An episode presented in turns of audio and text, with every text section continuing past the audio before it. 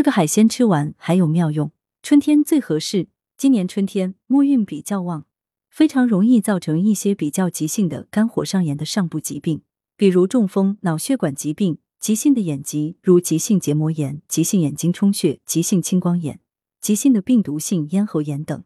本来肝火就比较旺的人，如果平时性子就比较急，要特别注意收敛一下自己的肝火。从中医角度看，这时候通过一些滋阴的方法和药膳，把身体滋水涵木，可以避免这种肝火上炎的急性症状。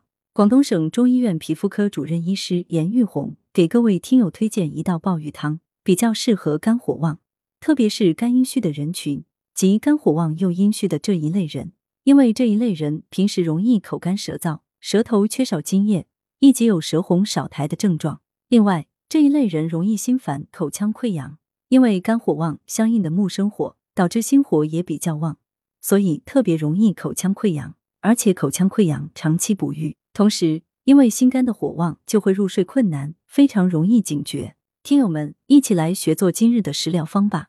鲍鱼汤材料：新鲜带壳的鲍鱼、兰州鲜百合。做法：将材料洗净。一起放入水中煮沸，转至小火炖二十分钟左右。功效：鲍鱼的壳是一味中药，叫做石决明，它是一种敛肝滋阴明目的药材。而鲍鱼肉也是有非常丰富的营养。用新鲜的带壳的鲍鱼，加上新鲜的兰州鲜百合，可以最大限度的帮身体的水得到滋养，收敛木气。